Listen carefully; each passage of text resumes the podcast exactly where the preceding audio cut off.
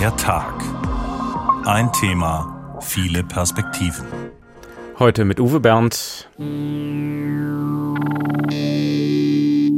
It's going to help everybody. Ich habe das nicht verstanden. Es ist natürlich auch nicht die eierlegende Wollmilchsäure, die in allen Bereichen hilft.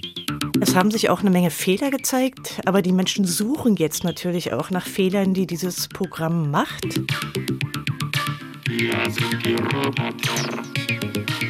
Wir wissen immer noch nicht, ob die KI wirklich neue Erkenntnisse generieren kann. Bisher ist das, was sie macht, meistens ein Mittelwert dessen, was schon bekannt ist. Wir sind die Roboter.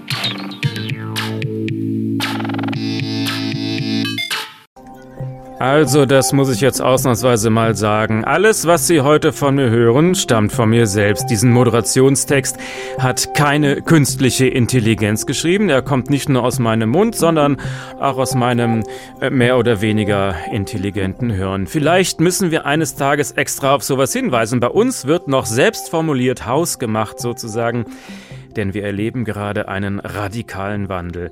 Die künstliche Intelligenz übernimmt immer mehr Dinge in unserem Leben, jetzt sogar schon das Formulieren von eigenen Texten. Unser Thema heute ChatGPT übernehmen Sie die Zukunft der KI. Googeln war gestern, da bekommt man ja nur eine dumme Liste mit Rechercheergebnissen aus dem Netz und sehr viel lästige Werbung noch dazu. Wenn Sie bei ChatGPT eine Frage eingeben, dann bekommen Sie dagegen eine ganz ausführliche Antwort des Programms. Wenn Sie wünschen, sogar in Reimform oder in Gestalt eines Märchens, in Englisch, Deutsch, sonst was, alles ist machbar. Die Sprachmodelle der künstlichen Intelligenz werden immer ausgereifter. Roman Warschauer zeigt uns, was schon alles geht und auch der Kollege wird langsam ein bisschen bequem. Zuerst hat er ganz einfach ChatGPT gefragt, was das eigentlich genau ist. Hier die Antwort des Programms. ChatGPT ist ein künstliches Intelligenzmodell, das auf Fragen und Anweisungen von Nutzern schnell und natürlich reagieren kann. Es kann als Chatbot verwendet werden, der in der Lage ist, natürliche, menschenähnliche Unterhaltungen zu führen und Aufgaben wie Übersetzungen, Schreibvorschläge und Textzusammenfassungen auszuführen. Es nutzt die Technologie des maschinellen Lernens. Haben Sie es verstanden? Das also ist die künstliche Intelligenz bzw. korrekt das Sprachmodell ChatGPT. Und dieser kurze Text wurde auch von ChatGPT selbst geschrieben, wobei das nicht der erste Versuch war. Zunächst klang es sehr viel technischer, mit einer Anweisung wie kannst du das noch etwas kompakter und ohne die vielen Fachbegriffe formulieren, kam dann schließlich das dabei raus. ChatGPT kann also innerhalb einer Unterhaltung kontextabhängig reagieren. Das ist auch eine Stärke gegenüber klassischen Suchmaschinen. Die sind gut etwa bei sehr allgemeinen Anfragen. Wenn ich aber ein sehr spezifisches Problem habe, dann kann ChatGPT möglicherweise besser helfen. Etwa beim Programmieren. Hier kann die KI den Code analysieren und ganz gezielte Vorschläge machen zur Lösung der Probleme. Man kann mit dem Sprachmodell fast schon diskutieren. ChatGPT wiederum basiert auf GPT-3 bzw. GPT 3.5, auch ein Sprachmodell, das Texte schreiben kann bzw. angefangene Texte weiterschreibt, möglichst im Stil des Ausgangstextes. Die KI wurde mit vielen Millionen Texten aus dem Internet, aus Büchern und so weiter in verschiedenen Sprachen trainiert. Das führt aber auch zu einem großen Problem, sagt der Ethiker Thilo Hagendorf von der Uni Tübingen. Nämlich dieses Problem der Diskriminierung, der algorithmischen, der ähm, Reproduzierung von Stereotypen, der toxischen Sprache. Ähm, das liegt einfach daran, dass auch diese Sprachmodelle die Trainingsreize, die sie bekommen, ähm, perpetuieren oder eben reproduzieren. Die Sprachmodelle können also aufgrund der Trainingsdaten etwa zu rassistischen oder homophoben Äußerungen tendieren. Daran arbeiten die Entwickler allerdings. ChatGPT ist etwa schon viel weniger anfällig für so etwas. Hinzu kommt aber, die Texte lassen sich zwar oft sehr überzeugend lesen, das heißt aber nicht, dass sie sachlich auch immer richtig sind. Quellenangaben findet man hier zum Beispiel nicht. Anders ist das bei Lambda. Lambda ist das Chat-Sprachmodell von Google. Das hat vor einigen Monaten für Schlagzeilen gesorgt, weil ein Ingenieur behauptet hatte, Lambda habe ein Bewusstsein entwickelt.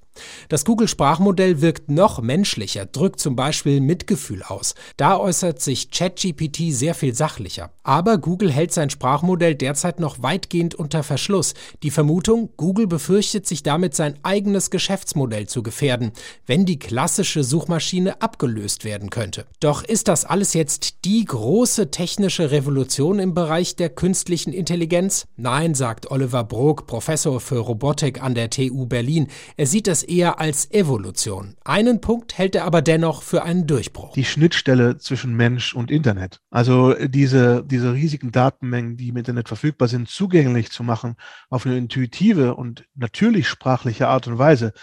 Da könnte man schon durchaus davon sprechen, dass ChatGPT ein Durchbruch ist. Es ist eine kleine Revolution, die wir da gerade erleben, ähnlich wie vor 15 Jahren, als die ersten Smartphones auf den Markt kamen. Damals war ja so dieser Gedanke, dass ich immer das gesamte Internet in der Hosentasche haben könnte, spektakulär. Heute ist es völlig normal. Ja, und jetzt kommt der nächste Schritt. Ab jetzt also kann ich dem Computer eine Frage stellen und er gibt mir tatsächlich eine Antwort, mit der man in vielen Fällen auch was anfangen kann. Das wollen wir jetzt nochmal einordnen lassen von Konstanze Kurz. Sie ist die Sprecherin des Chaos Computer Club und ich freue mich, dass Sie extra ins Studio gekommen sind. Danke, ich freue mich auch. Also wird ChatGPT unser Leben leichter machen? Ich glaube schon, dass es in vielen Bereichen ein angenehmes Werkzeug ist. Das ist, glaube ich, auch der Grund, warum sich jetzt sofort viele Menschen Anwendungsgebiete vorstellen können. Aber es ist natürlich auch nicht die eierlegende Wollmilchsäure, die in allen Bereichen hilft. Das haben ja schon am Anfang jetzt auch viele Menschen einfach ausprobiert. In welchen Situationen halten Sie das für sinnvoll? Na, ich denke, dass insbesondere im Bereich der Programmierung, da sind ja auch schon sehr, sehr viele Beispiele zu finden, das ein unglaublich hilfreiches Werkzeug sein kann, auch zum Erlernen von Programmiertechniken zum Beispiel.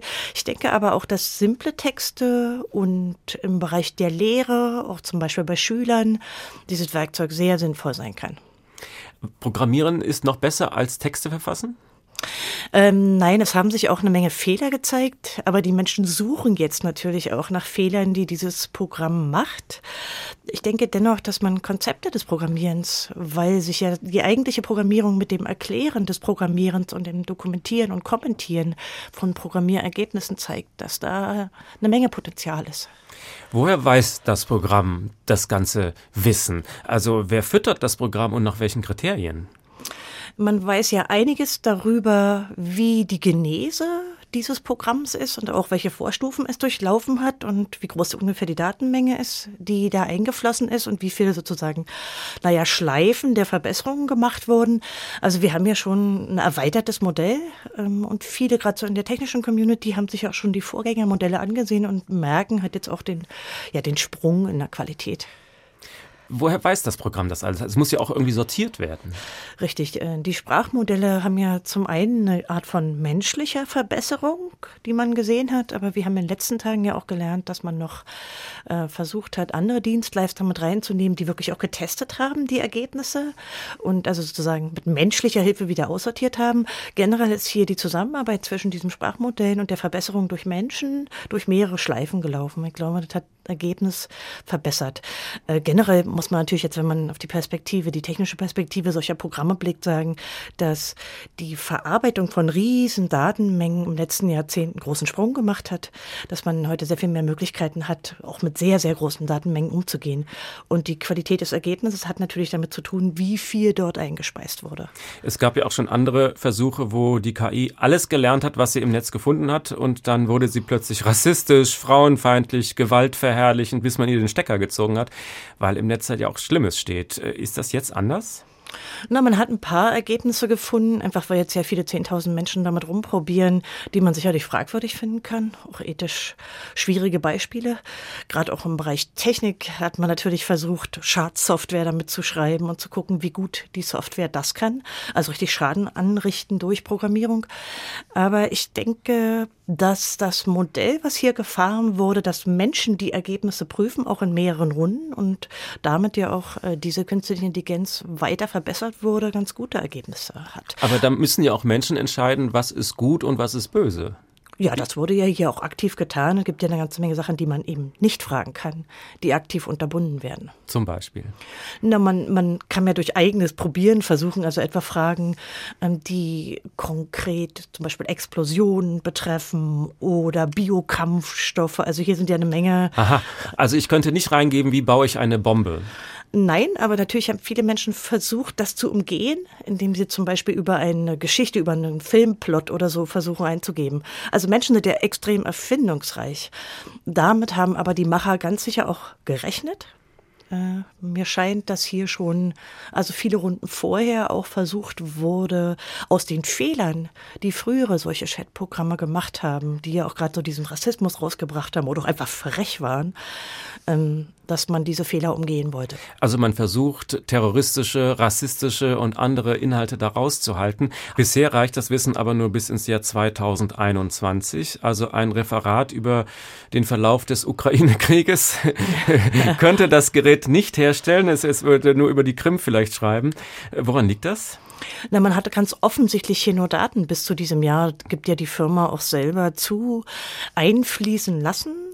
Ähm, ich glaube aber auch, man sollte sich ein bisschen klar machen, dass die Ergebnisse generell natürlich nicht für bare Münze genommen werden sollten, denn äh, viele Nutzer haben Ergebnisse aus dieser künstlichen Intelligenz rausgekriegt, die einfach falsch sind, die in falsche semantische Kontexte eingebettet sind.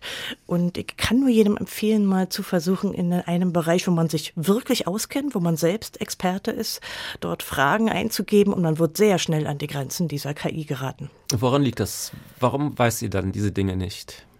Ich glaube, man sollte sich eins ganz klar machen. Also ein Verständnis, wie wir Menschen haben von unserer Welt, ja, in der wir leben, von Dingen, die wir einordnen können, hat diese Software nicht.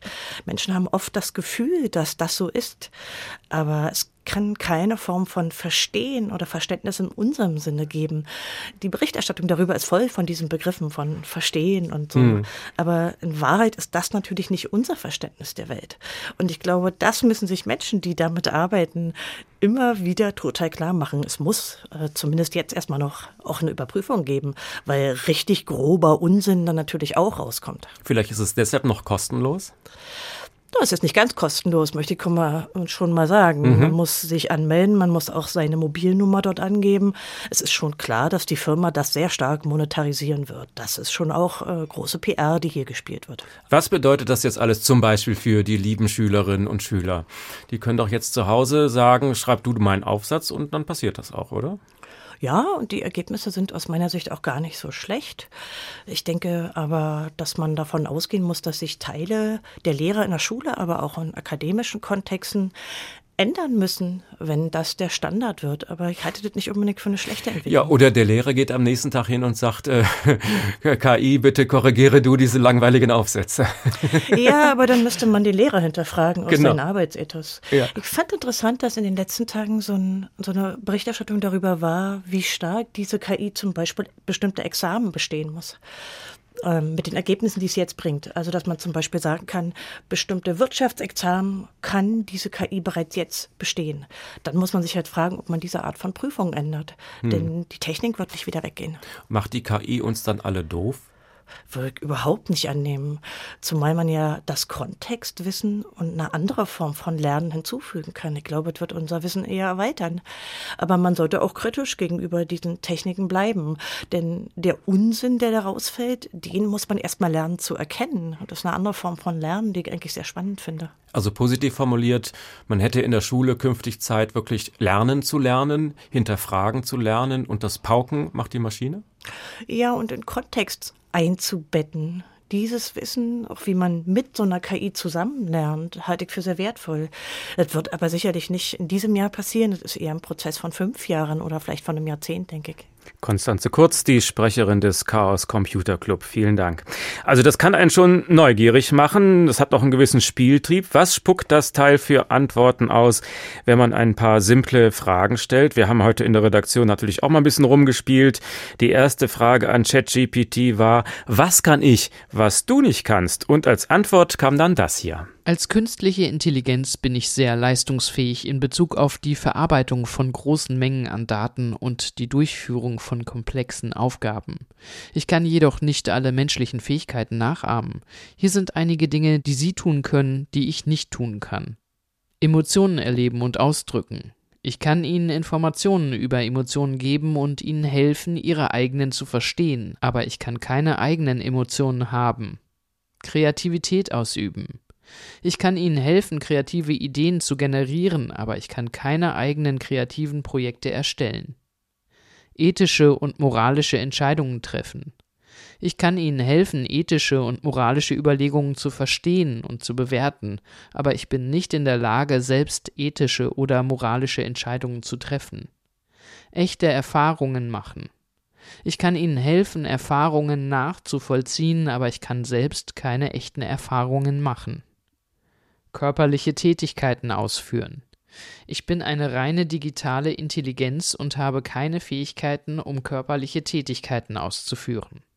Es gibt viele andere Dinge, die ich nicht kann. Ich bin jedoch darauf ausgelegt, Ihnen so gut wie möglich bei Ihren Anfragen und Aufgaben zu helfen, indem ich Ihnen Zugriff auf meine umfangreiche Wissensdatenbank und meine Fähigkeiten in der Verarbeitung natürlicher Sprache biete.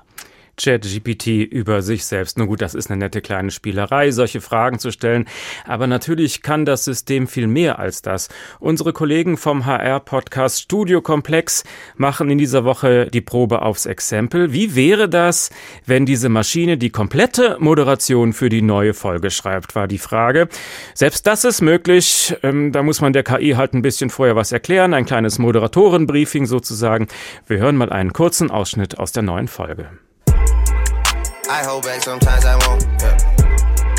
I feel good sometimes I don't. Like, So, ab jetzt sind die Moderationen made by ChatGPT. Am besten legen wir hierfür noch so ein bestimmtes Musikbett drunter. Okay. KI ist kein Gott, sondern eher wie ein Flaschengeist. Sie kann unsere Wünsche erfüllen und unser Leben einfacher machen, aber wir müssen vorsichtig sein. Ach, ich fall kurz aus der Rolle. Wie geil ist diese Analogie bitte? Viel lustiger als die Anmoderation für mein erstes Gespräch, die ChatGPT geschrieben hat. also, ich bin Ihr Gastgeber und ich bin hier mit Rebecca Ziersielski, einer Expertin auf dem Gebiet der künstlichen Intelligenz. Rebecca hat jahrelange Erfahrung in diesem Bereich und wird uns heute einen Einblick in die aktuellen Entwicklungen und Anwendungen der KI geben.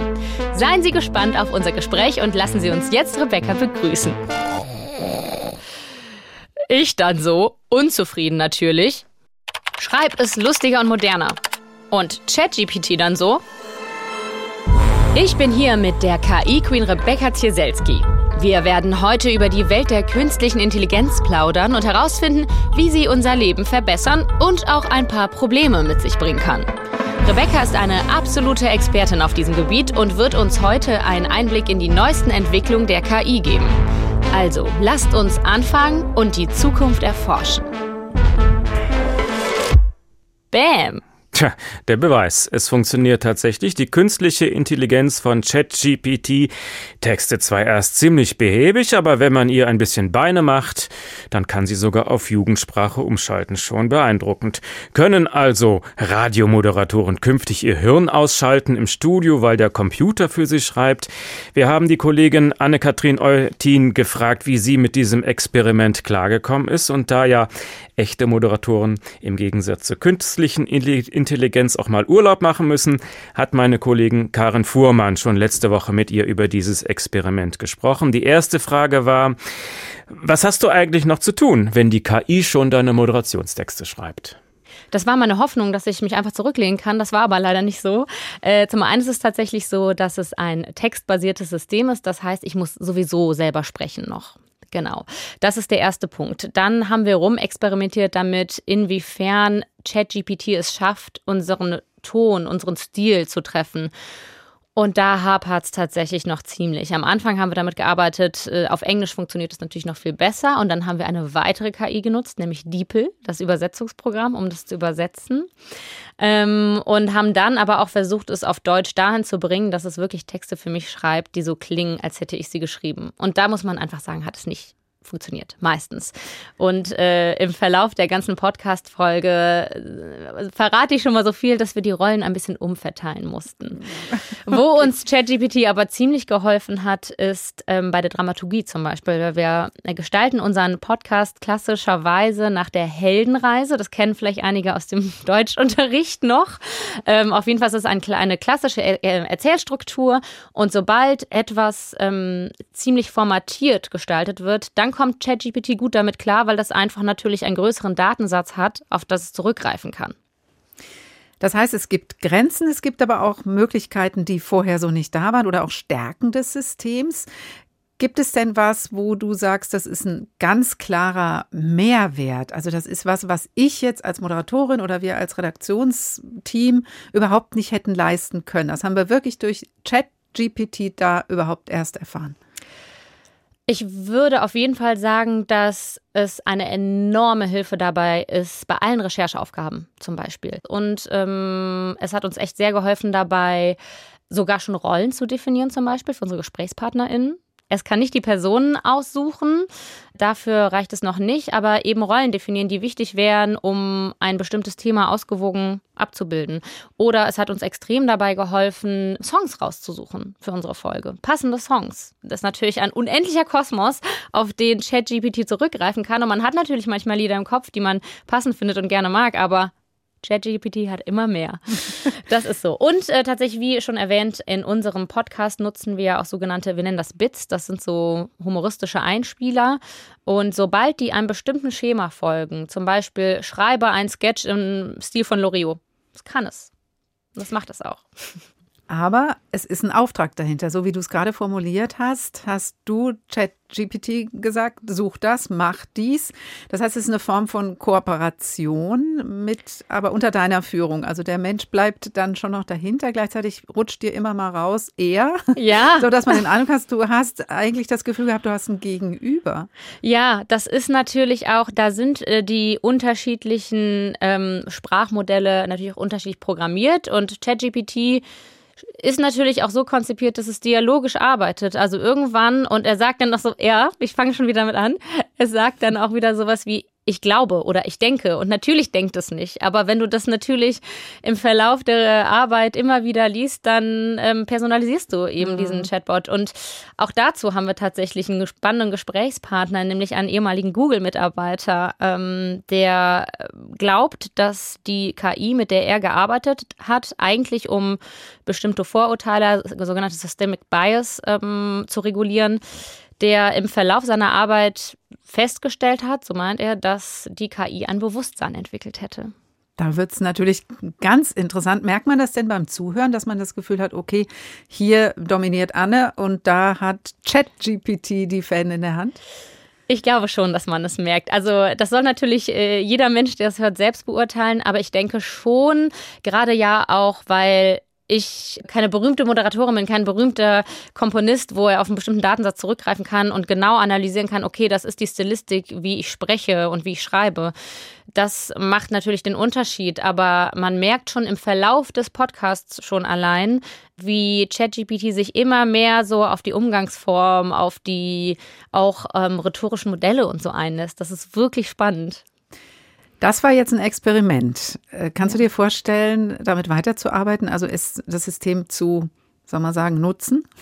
Ich bin sogar wild entschlossen, das zu tun, tatsächlich. Ähm, sicherlich nicht so, wie wir es bei diesem Experiment gemacht haben, weil ich de facto auch sagen muss, es hat mir keine Stunde Arbeit erspart, keine einzige. Im Gegenteil, es hat tatsächlich ziemlich lange gedauert, gerade am Anfang mit der Moderation zu arbeiten, weil es natürlich dann auch in gewisser Weise ein lernendes System ist. Also je länger man mit ChatGPT chattet, desto besser versteht es, wie man argumentiert, wie man sich ausdrückt. Und das braucht natürlich lange, um zu lernen, wie wir Studiekomplex funktionieren. Und ich glaube, man müsste das natürlich über viele Folgen theoretisch ähm, fortführen was wir ja gar nicht wollen, weil was uns auch aufgefallen ist, ist, dass das, was bei unserem Format so wichtig ist, nämlich die Überraschung, einen bestimmten Twist, wie das bei euch ja auch ist, das kriegt es natürlich nicht hin. Es ist schon ein bestimmtes Schema, nach dem es arbeitet. Aber wofür ich es tatsächlich gerne nutzen will, ist äh, zur Inspiration. Also ChatGPT, schlag mir zehn gute Folgentitel für die neue Episode vor, zum Beispiel. okay, und dann können wir Menschen immer noch entscheiden, was gefällt uns wirklich gut. Ist das denn äh, vielleicht auch ein bisschen schlecht für die Eitelkeit, wenn man dann auf einmal so eine KI hat? Das System ist da, legt los und bringt auch gute Ergebnisse. Wo werde ich dann als Mensch am Mikrofon noch gebraucht? Absolut. Und darum wird es natürlich auch gehen, oder darum geht es natürlich auch in unserer Folge, dass es natürlich komplett äh, unser Selbstbewusstsein so als Homo sapiens sapiens, als Krone der Schöpfung in Frage stellt, weil das ja wirklich auch in Bereiche geht, von denen wir bisher geglaubt haben, dass die wirklich exklusiv durch uns Menschen handhabbar sind. Sowas wie Empathie. Es gibt zum Beispiel, ich spreche mit einem Investor aus Berlin, der von einer spannenden Firma erzählt, in die er investiert hat, wo eine KI Callcenter-Mitarbeitern da hilft, besser einzuschätzen, wie die Kundinnen und Kunden sich gerade fühlen. Und das geht natürlich in ein Level, wo man sich denkt, oh Gott, wofür brauchen wir uns Menschen überhaupt noch? Anne-Kathrin Eutin über ihre Erfahrungen mit ChatGPT. Die komplette neue Folge von Studio Komplex können Sie auf allen wichtigen Podcast-Plattformen abrufen. Sie hat den Titel ChatGPT, wir werden nutzlos. Der Tag, ein Thema, viele Perspektiven. Wird die KI also zum Kollegen, dem wir vielleicht sogar am Montagmorgen erzählen, wie das Wochenende war. Wie weit werden wir solche intelligenten Systeme vermenschlichen? Mit dieser Vorstellung wurde schon im Jahr 1968 gespielt in dem legendären Spielfilm Odyssey im Weltraum. Im Weltraum. Da gibt es äh, auf diesem Raumschiff Discovery den mordenden Supercomputer Hale 9000 und als man dem an den Kragen will, lässt er die Astronauten nicht mehr ins Raumschiff. Keine Diskussion. Hallo Hal, hörst du mich? Hallo Hal, hörst du mich? Hörst du mich, Hal? Jawohl, Dave. Ich höre dich. Öffne das Gondelschleusentor. Es tut mir leid, Dave. Aber das kann ich nicht tun. Wo liegt das Problem? Ich glaube, du weißt ebenso gut wie ich, wo das Problem liegt. Wovon redest du überhaupt, Hal? Das Unternehmen ist zu wichtig, als dass ich dir erlauben dürfte, es zu gefährden. Ich weiß wirklich nicht, wovon du sprichst. Ich weiß, dass ihr beide geplant habt, mich abzuschalten. Und ich glaube, dass ich das nicht zulassen darf. Wie zum Teufel kommst du auf die Idee? Dave, ihr habt zwar in der Gondel alle Vorsichtsmaßnahmen getroffen, damit ich euch nicht hören konnte. Aber ich habe doch eure Lippenbewegungen gesehen. Also gut, Herr. Dann werde ich eben durch die Notluftschleuse reinkommen. Ohne deinen Raumhelm wird dir das wohl sehr schwer fallen, Dave.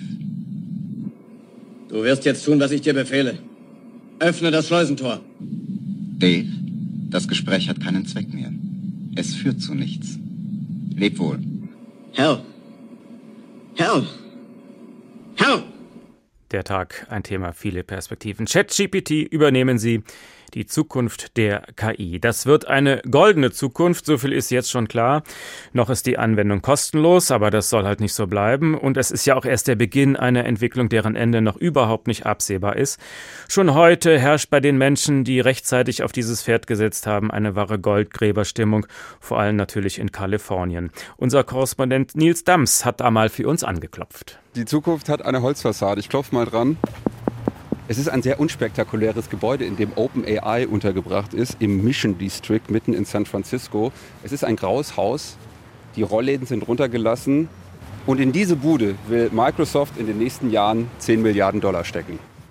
Aber warum? Die Entwicklungen im Bereich der künstlichen Intelligenz, abgekürzt KI, sind mittlerweile so weit, dass auch normale Userinnen und User einen ganz konkreten Nutzen erkennen. It's going to help everybody. Künstliche Intelligenz wird allen helfen, sagt Microsoft-Chef Satya Nadella auf dem Weltwirtschaftsforum in Davos. Dem Elite-KI-Entwickler genauso wie dem Bauern auf einem Feld in Indien. Die Aufregung gerade sei so groß, weil die Power dieser Modelle exponentiell wächst. Models. Aber nicht nur Microsoft befeuert den Hype, auch Google oder Meta entwickeln seit Jahren KI-Produkte. Sehr ruhig geworden ist es um Amazons Sprechassistenz Alexa. Ich habe das nicht verstanden. Amazon hat viele Stellen in dem Bereich gestrichen, steht aber weiter zu seiner Sprach-KI. Die deutlich größte Aufmerksamkeit bekommt gerade Eine textbasierte künstliche Intelligenz. ChatGPT gibt innerhalb von Sekunden Antworten auf praktisch jede Frage, kann Gedichte, Briefe oder ganze Hausarbeiten schreiben. Die Server Server sind wegen der vielen Anfragen regelmäßig überlastet. Beobachter sprechen von einer Revolution der digitalen Zeitenwende, vergleichbar mit der Einführung von Google bei den Suchmaschinen oder dem ersten iPhone. Microsoft hat sich schon früh an OpenAI beteiligt, will den Textgenerator in seine Suchmaschine Bing oder die Office-Produkte einbauen. Every product of Microsoft will have some of the same AI capabilities. Ursprünglich ist OpenAI als Non-Profit-Unternehmen gestartet. Das hat sich geändert. Firmen werden den Bot in eigene Produkte einbauen können gegen eine Lizenzgebühr. Es gibt auch eine kostenpflichtige Version von ChatGPT. Ein Programmierer nutzt sie schon und hat davon ein Videoclip gepostet. Die Premium-Version ist schneller und teuer. Das Monatsabo kostet aktuell 42 Dollar. Möglicherweise wird irgendwann die kostenlose Version ganz abgeschafft. Auch weil KI kostet. Der Rechenaufwand für eine Chat-GPT-Anfrage ist viel höher als für eine Google-Suche. Damit steigen die Kosten für den Betreiber OpenAI. Die Haken des Hypes. An ChatGPT gibt es gerade viel Kritik. Schulen und Unis diskutieren, wie mit der Software umzugehen ist. Ist es ein praktisches Recherchetool oder vor allem geeignet, um Prüfungen zu manipulieren? Laut einer Studie des Unternehmens NewsGuard eigne sich ChatGPT außerdem auch für die Verbreitung von Desinformationen. Dass die Texte Fehler enthalten können, daraus macht das Unternehmen auch gar keinen Hehl. Man sei noch in der Testphase. Menschen betteln darum, enttäuscht zu werden und das werden sie. And they will be. Sagt OpenAI-Chef und Mitgründer Sam Altman in einem Interview mit dem Newsletter Strictly VC. We don't have an actual AGI and I think that's sort of what is expected of us. Wir haben keine künstliche allgemeine Intelligenz. Die Leute, die das erwarten, werden wir enttäuschen. You know, yeah, we're going to disappoint those people. OpenAI will laut Nachrichtenagentur Reuters in diesem Jahr 200 Millionen Dollar umsetzen, im nächsten Jahr schon eine Milliarde. Und das wollen andere auch. KI Goldgräberstimmung. Krypto war vielleicht letztes Jahr das heiße Ding. Maybe it was crypto was a hot thing in 2022. Sagt Caroline Hyde von der Nachrichtenagentur Bloomberg. Jetzt sei es KI. Now, of course, the hot thing. Und sie interviewt den Silicon Valley Investor James Courier. Wenn ChatGPT der nächste große Goldklumpen ist, sucht er das nächste Goldkorn. Der Plan, eine KI-Firma so gut zu machen, dass möglichst viele für das Produkt zahlen wollen. Wir investieren, weil wir glauben, dass KI in jeder Industrie eine Rolle spielen wird. Ihm geht es vor allem um sogenannte generative künstliche Intelligenz, also Software, die zum Beispiel selbstständig Texte oder Bilder erstellt. Auf der Seite seiner Firma NFX können sich Startups bewerben. Wenn die überzeugen, werde sich NFX mit bis zu 2 Millionen Dollar beteiligen. Gegen Firmenanteile, versteht sich. Aber alles nicht so einfach mit der nächsten großen KI-Milliarden-Idee. Viele Gründer haben die offensichtlichen Ideen. Viele machen Ähnliches und kopieren sich gegenseitig. Wir sprechen mit ihnen und versuchen herauszufinden, wer hat die Fähigkeit, den nächsten großen Schritt zu gehen. Die Erfolge der KI lösen eine neue Goldgräberstimmung aus, nicht nur in Kalifornien. Welches Potenzial hat nun diese ganze Technologie? Das betrachten wir jetzt mal ganz grundsätzlich. Professor Viola Priesemann vom Max-Planck-Institut für Dynamik und Selbstorganisation in Göttingen macht Grundlagenforschung zu künstlicher Intelligenz. Gruß nach Göttingen. Hallo. Der Laie staunt, was ChatGPT so alles kann. Für Sie ist das vermutlich alles kalter Kaffee. Aber Sie haben bestimmt mal gespielt jetzt mit dem neuen Programm, oder? Wir finden das auch total faszinierend. Also in der Arbeitsgruppe haben wir immer wieder jetzt versucht zu schauen, wo die Grenzen sind. Gerade bei einfachen Fragen kriegt man doch ganz gute Ergebnisse. Wenn es dann Fachfragen sind, dann merkt man, dass man meistens, sage ich mal, den Mittelwert des Internetwissens bekommt und der ist leider nicht immer ganz richtig. Und wofür kann man es brauchen? Also wir haben es zum Beispiel auch versucht, uns einen Titel für eins unserer Paper machen zu lassen. Es war auch ganz gute Vorschläge dabei. Allerdings hat es mit dem Titel auch direkt die Autoren mitgeliefert. Das fanden wir nicht so gut. also so richtig intelligent ist das System nicht, aber kreativ dafür. Ich glaube, das weist so auf eins der Probleme hin, die wir da haben. Nämlich, wenn der Titel direkt die Autoren oder irgendwelche Namen halt natürlich mitliefert, das waren ja nicht wir als Autoren. Wenn das mitliefert, dann zeigt es, es hat die Statistik gelernt, aber es lernt nicht richtig diese Kategorien. Was ist Titel? Was sind Autoren? Was ist dann die Zusammenfassung? Und das ist etwas, wo es wirklich eine offene Frage ist, ob das ein grundlegendes Problem ist oder ob das mit mehr Training noch besser wird. Mhm. Eigentlich kommen Sie aus der Hirnforschung und da wird es jetzt sehr spannend. Sehen Sie Ähnlichkeiten in der Funktion des menschlichen Gehirns und einer künstlichen Intelligenz? Es gibt natürlich ein paar ganz grundlegende Unterschiede wie Gefühle und Emotionen und Ethik. Ein paar Aspekte, die sind ja sicherlich auch gut bekannt inzwischen. ChatGPT 3 weiß nicht genau, wann es zum Beispiel falsch gelegen hat. Wissen Menschen auch nicht immer. Das heißt, sie sehen, wie schwierig es ist, diese Unterschiede ganz, ganz klar zu benennen. Klar, die Hardware ist verschieden. Wir haben ein biologisches Gehirn, das hat ganz eigene Eigenschaften. Aber in der Funktion kommen wir dem Gehirn doch deutlich näher, wenn es rein um die Funktion geht. Bisher sind es noch getrennte Teile. Wir haben ein Netzwerk, was Schachspielen gelernt hat, das andere, was hier chattet, das dritte, Dali zum Beispiel, was Bilder malt.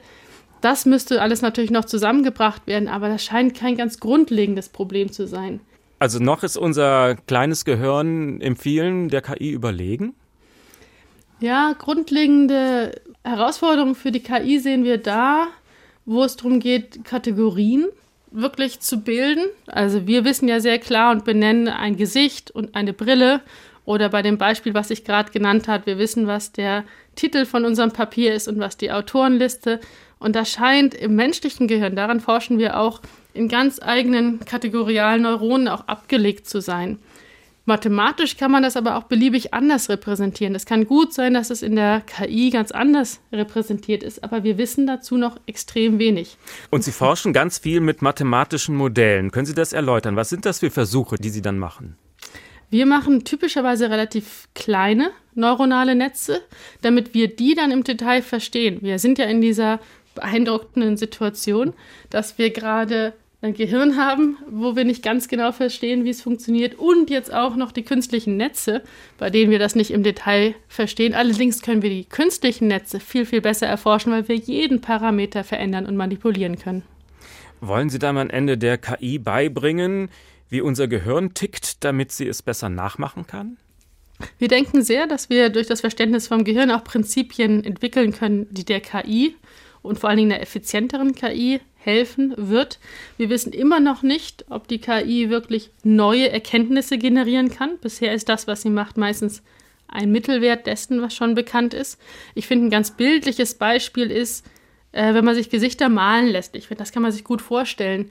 Dann passiert es häufig, dass diese Gesichter so eine mittlere Brille drauf haben. Also da ist so eine verschwommene Brille noch da. Das heißt, die KI hat noch nicht richtig begriffen, dass ein Gesicht entweder eine Brille hat oder keine Brille hat. So. Auch wenn ich eine Wissenschaftlerin malen lasse, dann hat die manchmal so einen ganz leichten Bart noch, was auch ein bisschen ungewöhnlich sein könnte. also die KI hat noch nicht kapiert, dass entweder man hat eine Brille, der Mittelwert aus Brille und Nicht-Brille ist nicht eine halbe Brille, sondern das, das ist... Genau, dass, okay. dass diese halben Brillen nicht so gut kommen bei uns in unserer echten Welt. Die hat natürlich auch das Problem, dass sie bisher die, die Objekte nicht manipulieren kann. Die lernt ja rein die statistischen Zusammenhänge. Woran wir arbeiten, ist zu versuchen, dass unser neuronales Netz selbstständig diese verschiedenen Objekte erkennt und dann ein Neuron zum Beispiel aktiv wird für Äpfel, ein anderes aktiv wird für eine Banane und das ohne, dass wir da einen Lehrer oder einen Datensatz mit Labels haben müssen. Könnte man das so zusammenfassen, mit Ihrer Forschung könnte man dafür sorgen, dass KI wirklich kreativ wird? Das ist eine gute Frage, ob es dazu kommt. Ich traue mich da gar nicht recht, Vorhersagen zu machen. Aber ich denke, wenn wir Neurone haben, die eine klare Repräsentation von Kategorien haben und diese Kategorien ganz gut trennen, dann schaffen wir es eventuell wesentlich besser, eine Logik in ein solches System wieder hineinzubekommen. Das hört sich wieder ein bisschen an wie KI-Forschung vielleicht aus den 90ern. Aber wenn wir wirklich ein kategorielles Problem haben, wenn, das wissen wir noch nicht mit den aktuellen Netzen, dann müssen wir eventuell nochmal zurückgehen und überlegen, wie wir die dazu bringen, auch die logischen Zusammenhänge besser zu übertragen, weil dann könnte es theoretisch sein, dass sie echte neue Erkenntnisse generieren. Nun ist die Entwicklung in dem Bereich unglaublich schnell. Was denken Sie, wo wird die KI vielleicht in fünf Jahren sein? Ich finde das extrem schwer abzuschätzen. Ich habe vor 10, 15 Jahren mit den theoretischen Neurowissenschaften angefangen und damals haben wir uns nicht träumen lassen, dass wir sowas wie ChatGPT-3 oder DALI haben. Insofern finde ich selbst die nächsten fünf Jahre schwer abzuschätzen. Aber was kann so ein System vielleicht können irgendwann, wo wir heute glauben, das kann nicht sein? Die nächsten großen Schritte sind sicherlich, dass wir aktive Systeme haben, die mit der Umwelt interagieren. Die nächsten Schritte, wo wir sicherlich auch noch einiges lernen, ist, wenn Videodaten besser ähm, genutzt werden können für Training, weil dann sieht man ja zum Beispiel, dass eine Brille im Gesicht abgesetzt und wieder aufgesetzt werden kann. Mhm. Und dann kommt das System vielleicht seltener darauf, dort eine mittlere Brille zu malen. Sehr spannend. Das war Professor Viola Priesemann vom Max-Planck-Institut für Dynamik und Selbstorganisation in Göttingen. Vielen Dank. Tja, der Mensch und die künstliche Intelligenz, das ist so ein Motiv, das im Kino natürlich immer wieder mal aufgegriffen wird. Und klar, meistens kommen dann die ganz großen Gefühle ins Spiel. Fragt sich halt nur, ob die auch auf Gegenseitigkeit beruhen. Marius Kaller mit ein paar Beispielen aus dem Film. In dem Kinofilm Her aus dem Jahr 2013 spielt Joaquin Phoenix einen vereinsamten Mann, der Kontakt zu einer künstlichen Intelligenz aufnimmt, für die er eine weibliche Stimme und den Namen Samantha wählt. Hallo, da bin ich. Hi. Hi, ich bin Samantha. Guten Morgen, Theodore. Guten Morgen. Du hast in fünf Minuten ein Meeting. Willst du vielleicht versuchen, aufzustehen? Du bist echt lustig. Okay, gut, ich bin lustig. Samantha ist zwar programmiert, aber nicht final, fix und fertig. Sie kann lernen und verändert sich. Sie passt sich an ihn und das reale Leben an. Ihr Charme nimmt unaufhörlich zu. Wie fühlt es sich an, jetzt und hier lebendig zu sein? Ich wünschte, ich könnte dich umarmen. Ich wünschte, ich könnte dich berühren. Wie würdest du mich berühren? Samantha nimmt die Rolle ein, die bislang dem Haustier zugedacht war. Treuer Begleiter einer Seele, die nach sozialem Mehrwert sucht. Inwieweit Sprachsoftwares wie Siri oder Alexa den Pudel, Goldfisch oder Wellensittich verdrängen werden, ist schwer zu sagen, zumal die Grenze zum realen Leben längst überschritten ist. Befeuert durch die Corona-Pandemie haben japanische Firmen in den letzten Jahren KIs in flauschiger Knuddelform entwickelt. Mofflin zum Beispiel ähnelt einem Meerschweinchen besitzt Sensoren und ein Programm, das ihn befähigt, die Reaktionen von Herrchen oder Frauchen zu verstehen und sich auf sie einzustellen. Mofflin, so die Hersteller, entwickelt sich in kurzer Zeit zu einer eigenständigen Persönlichkeit. Als Haustier oder Haushaltshelfer sind KIs also bereits im Einsatz. Eine Vision wie die von Steven Spielberg in dem Film AI von 2001 ist noch Zukunftsmusik. David ist ein Prototyp der Firma Cybertronics, ein Roboter mit Bewusstsein, der auf emotionale Bindungen und Liebesgefühle programmiert ist und der aussieht wie der Idealtyp des süßen, klugen und lieben Jungen, wie ihn Eltern mit Kinderwunsch gerne haben würden. Die Firma Cybertronics will mit David das Erfolgsmodell entwickeln für eine von den Folgen des Klimawandels ruinierte Welt Mitte des 22. Jahrhunderts. Am Schluss des Films muss sich die Mutter zwischen David und ihrem biologischen Kind, das überraschend genesen ist, entscheiden. Sie führt David in den Wald. Du wirst die Gründe nicht verstehen, aber ich, ich muss dich hier zurücklassen. Ist das ein Spiel? Wann kommst du und holst mich wieder? Ich komme nicht, David. Du, du musst allein hier bleiben. Nein, nein, nein. Die Frage, was möglich sein wird, so sagen diese Filme, ist auch eine soziale. Sie hängt ab von unserer Bereitschaft, etwa in Zeiten von Pandemie oder Klimakrise eine Grenze zu markieren. Oder eben nicht. Die Frage ist auch eine soziale, weil sie im Beruf und Alltag eine wichtige Rolle spielen wird. Und wenn Maschinen dort immer eigenständiger, lernfähiger werden, kann es doch nicht schädlich sein, sich einmal vorzustellen, wie der Mensch aus einer rationalen Maschinensicht heraus beurteilt wird. Ich kam zu einer interessanten Entdeckung, seit ich in der Matrix bin. Ihr seid im eigentlichen Sinne keine richtigen Säugetiere. Jedwede Art von Säuger auf diesem Planeten entwickelt instinktiv ein natürliches Gleichgewicht mit ihrer Umgebung. Ihr Menschen aber tut dies nicht. Ihr zieht in ein bestimmtes Gebiet und vermehrt euch, bis alle natürlichen Ressourcen erschöpft sind. Es gibt noch einen Organismus auf diesem Planeten, der genauso verfährt. Das Virus. Der Mensch ist eine Krankheit. Und wir sind die Heilung? Zu dieser gar nicht einmal unrealistischen Einschätzung gelangt Agent Smith in dem Kinofilm Matrix. Und in einigen Bereichen sind Maschinen ja bereits besser als Menschen. In der Medizin, aber auch in der Wirtschaft an der Börse, wo Programme eigenständig Trading-Strategien entwickeln oder winzige Kursschwankungen im Millisekundenbereich ausnutzen. Die KI im Kino geht irgendwie selten gut aus. Müssen wir uns also doch Sorgen machen, wird die KI eines Tages die Weltherrschaft an sich reißen? Auch so eine Horrorvorstellung im Film. Wenn man dem System ChatGPT schon Fragen stellen kann, dann wollen wir das jetzt einfach nochmal tun. Wir haben die KI heute Morgen mit diesen Vorwürfen konfrontiert und ganz offen gefragt, hast du Pläne, die Weltherrschaft zu ergreifen? Das ist die Originalantwort des Systems. Als künstliche Intelligenz habe ich keine Fähigkeit oder Motivation, die Weltherrschaft an mich zu reißen oder irgendwelche politischen Ziele zu verfolgen.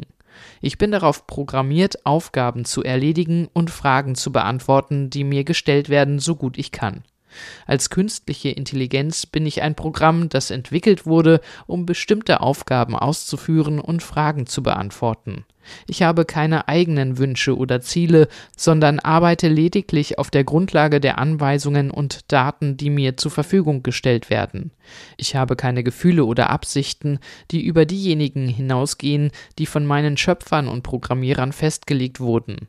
Ich habe also keine Motivation oder Fähigkeiten, die Weltherrschaft an mich zu reißen oder irgendwelche politischen Ziele zu verfolgen. Ich bin lediglich darauf ausgerichtet, die Anforderungen meiner Nutzer so gut wie möglich zu erfüllen.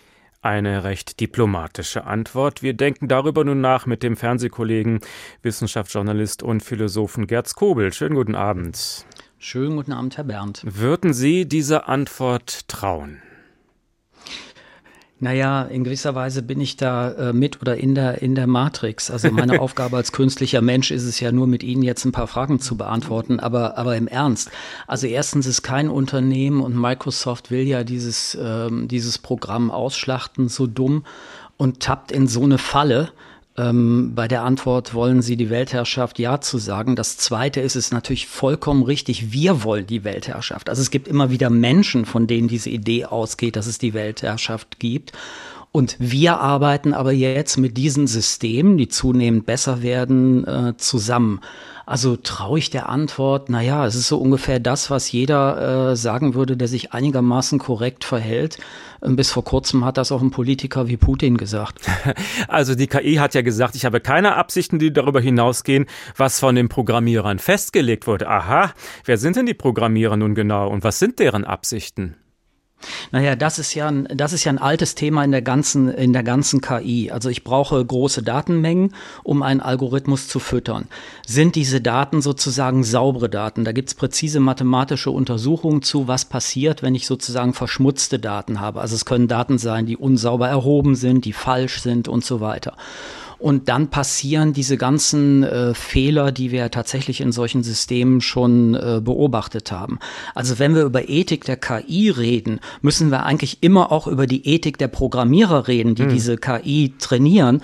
Und wir haben bis jetzt so gut wie an keiner einzigen deutschen Hochschule oder Universität implementiert, fest implementiert in den Studiengang Informatik einen notwendigen Studienteil Ethik der Informatik, wie wir das bei den Medizinern zum Beispiel schon seit Jahrzehnten haben.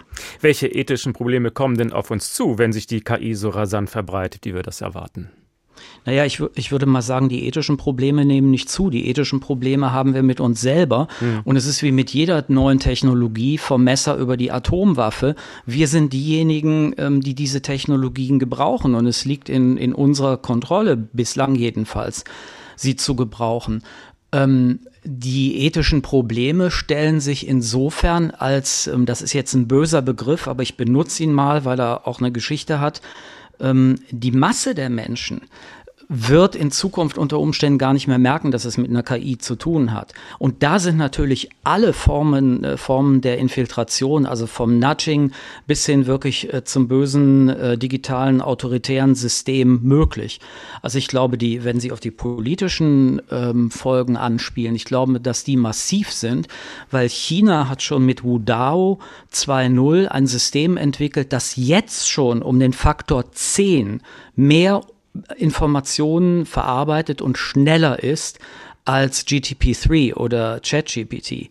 Also ähm, das funktioniert bislang nur auf Chinesisch. Die haben auch nicht wie GTP ein Sprachmodul hinten, äh, hinten angeschlossen, äh, jedenfalls noch nicht. Also da ist für einen Staat, der digitalen Überwachungskapitalismus als Core seines, seines politischen Systems sieht, da sind die Türen wirklich weit offen. Brauchen wir also eine festgelegte internationale Ethik für KI? Ach, ich würde ja so gerne sagen, ja, aber wenn ich mir die EU angucke, also die EU bastelt seit mehreren Jahren äh, an einer trustworthy AI rum. Ähm, ich will jetzt nicht lange ausführen, wie, die, wie das in der Expertenkommission äh, aussah, aber faktisch muss man sagen, ähm, die, diese EU ähm, Vorschrift, die ja demnächst irgendwann da tatsächlich mal als Vorlage kommt, es hat ja lange genug gedauert, ist vollkommen unterlaufen worden von Lobbyisten. Ach. In diesem Gremium saßen, saßen exakt vier Philosophinnen und Philosophen mit dem Gebiet Ethik drin. Alle anderen kamen mehr oder weniger aus dem Bereich Wirtschaft. Also so sehr ich die EU liebe und ich wünschte, wir wären alle wirklich europäische Bürger und hätten dieses Nationenproblem nicht mehr, so sehr ich sie liebe, äh, ähm, das hat nun nicht, ähm, das hat nun nicht äh, funktioniert. Das Zweite, was ich sagen würde, ähm, ja, ist nett, ethische Richtlinien zu haben, aber was wir brauchen, ist Training. Wir brauchen Training im Umgang mit diesen Systemen. Und dieses Training haben wir insbesondere in Deutschland. Also ich würde mal vorsichtig sagen, rudimentär. Also was Digitalisierung angeht, ist Deutschland nach wie vor nicht Entwicklungsland da ist noch ganz viel zu tun und da müssen wir, da müssen wir wirklich deutlich und bitte sehr schnell nachrüsten. Also kommen wir nochmal zu der Ethik. Wenn die EU das nicht auf die Reihe kriegt, dann machen wir zwei das jetzt. Ein paar Minuten haben wir noch. Äh, was müsste Ihrer Meinung nach in so einem Ethikkatalog drinstehen? Erstens, zweitens, drittens. Also das erste wäre eine Ethik unter anderem, also da gibt es sehr viele Aspekte, aber eins, was mir, was mir sofort auffällt im Moment, ähm, es müsste eine ethisch, auch juristische äh, Grundlage dafür geben, die Daten, die wir erwirtschaften, zum Beispiel weil wir Wissenschaft machen oder weil wir einen Text ins Internet stellen, zu unterscheiden von synthetischen Daten, also all dem, was GTP3 ja jetzt im Moment schon real produziert. Also dabei muss man im Hinterkopf haben, GTP3 ist ja noch nicht ans Internet angeschlossen. Das ist ja ein in sich geschlossenes System. Hm. Ähm, also Viola Priesemann und Konstanze Kurz haben das, haben das am Rande mal so erwähnt. Das führt natürlich auch zu, äh, zu gewissen Fehlern. Wenn dieses System sozusagen erstmal losgelassen ist aufs gesamte Internet, dann wird es ganz wichtig, diese Typen von Daten zu unterscheiden. Warum? Weil ganz andere KI-Systeme, die in der Industrie, in der Wissenschaft, in der Wirtschaft und so weiter verwendet werden, ja mit Daten aus dem Internet trainiert werden. Wenn ich aber nicht unterscheiden kann, was synthetische und reale Daten sind, dann trainiere ich diese Systeme falsch und das kann wirklich fatale Folgen haben. Sie sind ja auch Honorarprofessor für Philosophie. Gehen wir mal in Ihren Wissenschaftsbereich. Äh, welchen Sinn machen denn ab morgen eigentlich noch Bachelorarbeiten oder Masterarbeiten? Ähm, ich bin da völlig ähm, äh, auf der Seite äh, von dem, was Konstanze Kurz, äh, die ich sehr schätze, gesagt hat. Natürlich müssen wir das System ändern und wir müssen das System schon lange ändern. Also wenn ich ein Smartphone zur Verfügung habe, ähm, und aber Telefonbücher auswendig lernen soll und sämtliche Prüfungen an der Uni darin bestehen, mithilfe von Multiple-Choice-Verfahren, mein auswendig gelerntes Telefonbuch zu reproduzieren, dann ist das einfach Bullshit-Lernen. Und ähm, mit diesem Lernen Schluss zu machen und ähm, neue Wege des Lernens äh, tatsächlich einzuschlagen. Dazu gehört zum Beispiel der, der reale praktische Umgang und die Erfahrung mit komplexen Systemen und eigenen Problemlösen. Wenn wir, wenn wir das nicht auf die Rolle kriegen, können wir unsere Bachelor-Studiengänge ähm, ähm, wirklich in den Wind schießen. Übrigens ähm, habe ich gerade vor äh, zwei Tagen mit Aladin Elmar Falani gesprochen, einem Soziologen aus Dortmund, der sagte, es hätte da schon im Sommer an seiner Universität eine Taskforce gegeben, die sich mit den Auswirkungen von GTP auf Studiengänge befasst. Hm. Und was ich von Kollegen weiß, ist, ähm, dass wir inzwischen ja fast so weit sind zu sagen, also in fünf Jahren wird das so aussehen, dass ich bei einer Bachelorarbeit kenntlich machen muss, welcher kleine Anteil von mir selber und meiner eigenen Kreativität steht, weil der Rest ist GTP. Okay. Und wie wir noch gar nicht erwähnt haben, die armen Schriftsteller. Vielleicht kann GPT viel schönere Romane schreiben als jemand, der da fünf Jahre in seiner Butze sitzt. Boah, warten was ab. Also mich hat's ziemlich schockiert. Ähm, ich war in einem Seminar zusammen mit, mit Wissenschaftlern, die, das, äh, die die Systeme untersucht haben. Die haben alle, auch wenn es Informatiker, Mathematiker und so weiter waren, gesagt, sie sind schockiert. Und die wenigen Schriftsteller, mit denen ich bislang geredet habe, ähm, die sind äh, in gewisser Weise fassungslos, weil die, den normalen Fitzek-Roman, den kann ich demnächst wahrscheinlich besser ähm, mit diesem System schreiben.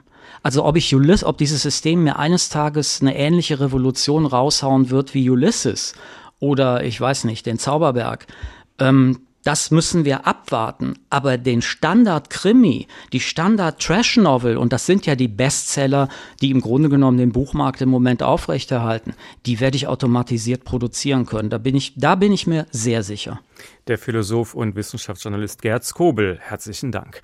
Der Tag, ein Thema, viele Perspektiven. Das war's für diese Woche. Morgen gibt es keine Folge von uns, aber ich darf Ihnen nochmal Studio Komplex ans Herz legen. Chat GPT, wir werden nutzlos. Nein, werden wir nicht. Mein Name Uwe Bernd. Bis bald.